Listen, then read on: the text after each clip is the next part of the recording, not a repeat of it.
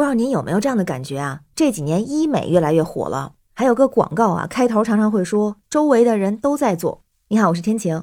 那说到医美呢，也常常会提到各种美容针。有的人打了针之后是真的变美了，但是出现问题的也不少见。比如在最近一周，就先后有两起两百针事件冲上热搜，引起热议。咱们分别看看哈。一个是在前几天，在西安有一位空姐，她在一家美容机构啊，就给额颞部注射了玻尿酸，大概是额头太阳穴这个位置。但之后呢，就开始觉得特别疼，还长红斑。然后对方的处理方式呢，就是在他头部扎了两百多针，说是扎针放血治疗。接着在放血之后，他的耳朵就突然流血，当时就吓坏了，赶紧到当地的中心医院去看诊。医生就说啊，他注射的这个玻尿酸打进血管里了，直接导致他的右侧颞部栓塞。而再去到那家美容机构注射玻尿酸的这位所谓的医生，就再也没有出现过，就消失了。机构的工作人员也说，对这位加引号的医生信息是一概不知，只能代表机构谈和解条件。那根据了解呢，这家美容机构是有资质的医疗机构，我注册成立的时间呢只有一年，但这位涉事人员没有找到，不能确认是不是合规。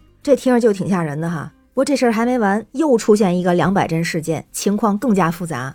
刚才那个针啊是打在头部的位置，但是这个打在了不同的位置，比如说打胳膊两侧，大概是八十多针，大腿是一百多针，小腿八针等等。这也是一位女子。刚才提到的这些打针信息，是她在被送进 ICU 之前，用黑色手写笔歪歪扭扭的写在一张白纸上的，是留给她丈夫看的。那她到底经历了什么呢？根据她的丈夫说啊，这个女子是四十六岁。前不久，三月二十三号的时候，妻子就告诉她要去河北衡水安平县参加有关妇科方面的培训。地点呢是在当地某小区的卫生站，有一位姓季的老师租了个场地组织培训。但是没想到，在两天以后，三月二十五号凌晨零点五十八分，在睡梦中的这位先生啊就被妻子的微信视频电话惊醒了。接通之后，就看到他的妻子躺在床上，电话那头的人就告诉他，他的妻子晕倒了，有心脏病，呼吸停止。那这位先生当时就特别着急，拜托医生给妻子抢救检查，买了一张最早班次的飞机。临上飞机前就知道了妻子注射了减脂针。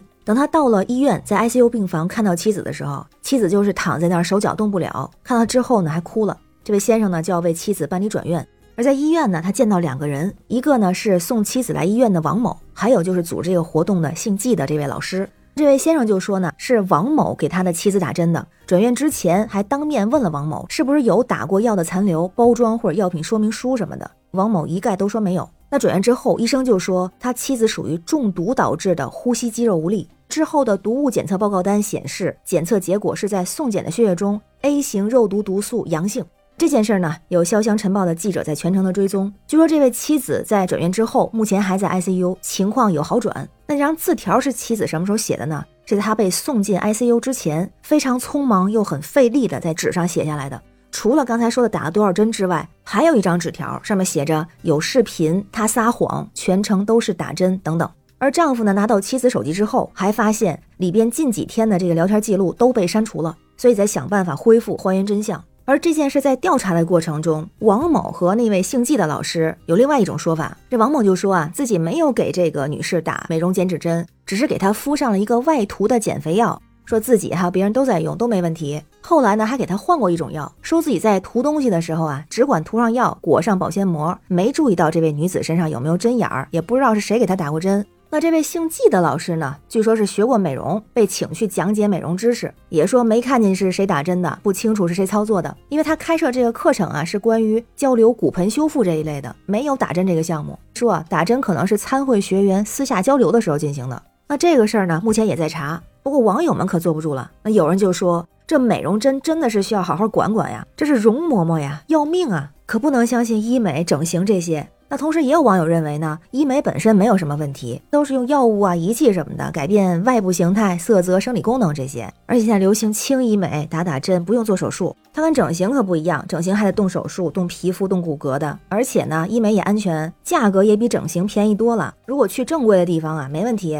说是这么说啊，不过马上有人出来反对。空姐的那两百针，人家也是正规注册的，但里面人员可真的不好说。有人也表示啊，自己很好奇，因为有的是看明星不是有医美吗？包括身边有的小姐妹也有尝试医美的，有成功的。所以呢，有人就说啊，自己其实也很想尝试，但又不太敢，因为毕竟不管是明星还是身边人，也有不成功的，存在着很多的乱象。就比如像这种什么童颜针、少女针、婴儿针这样的轻医美，被一些黑医美机构利用，利用信息差给消费者推荐不符合其心理预期的项目，或者是不合规的产品，虚假宣传、夸大美容功效的行为泛滥，于是就导致了这个行业混乱、事故频发。还有一些数字也能说明，比方说啊，有很多人在签合同的时候就被套路了。就像二零二二年消协关于医美的相关投诉里边，因为合同导致的投诉就有四百八十五件，仅次于售后服务。还有，就拿玻尿酸来说，相关的行政处罚已经超过了九百条，而且还有逐年快速递增的趋势。有个对比，就是二零二二年玻尿酸相关处罚案件是三百九十七条，和二零一八年的十六条案件相比，五年增长了超过二十四倍。那也有分析表示啊，说这个行业其实也是越来越规范，包括一些机构的资质、医生的资质。但是如果是按城市线划分，就是一线、二线、三线这样，随着城市线的下沉，没有相关资质的机构跟医生就会随之增加。那同时呢，用户也不是特别清楚自己用的到底是不是合格的产品。虽然之前有过调查说，近九成的用户表示自己所用的设备针剂都是原装正品，但实际上，就像新闻中所说的，像体验过肉毒素这类注射类医美产品的用户，调研之后就发现，其实有一半的用户使用过的一些药物是没有经过药监局批准的不合格药物，在市面上也存在着很多水货和假货和以次充好的现象。那我自己没有体验过医美啊，目前也不打算尝试。不过呢，也听到过一些专业人士的说法啊，就说医美对我们来说也算是一个新事物。那新事物出现都会有这个无序到有序的过程。现在医美乱象确实存在，而且我们也处于医美的一个无序区，所以这种情况下就只能借助有关部门和正规机构、正规从业者去宣传正规的概念。因为真正的专业的从业者知道的越多，就会越敬畏。那关于新闻中的事儿，不知道您是怎么看哈？欢迎在评论区留言，咱们一块儿聊。我是天晴，这里是雨过天晴，感谢您的关注、订阅、点赞和分享，也欢迎加入天晴的听友群，绿色软件汉语拼音天晴下划线零二幺四，愿您每天健康，每天好心情，拜拜。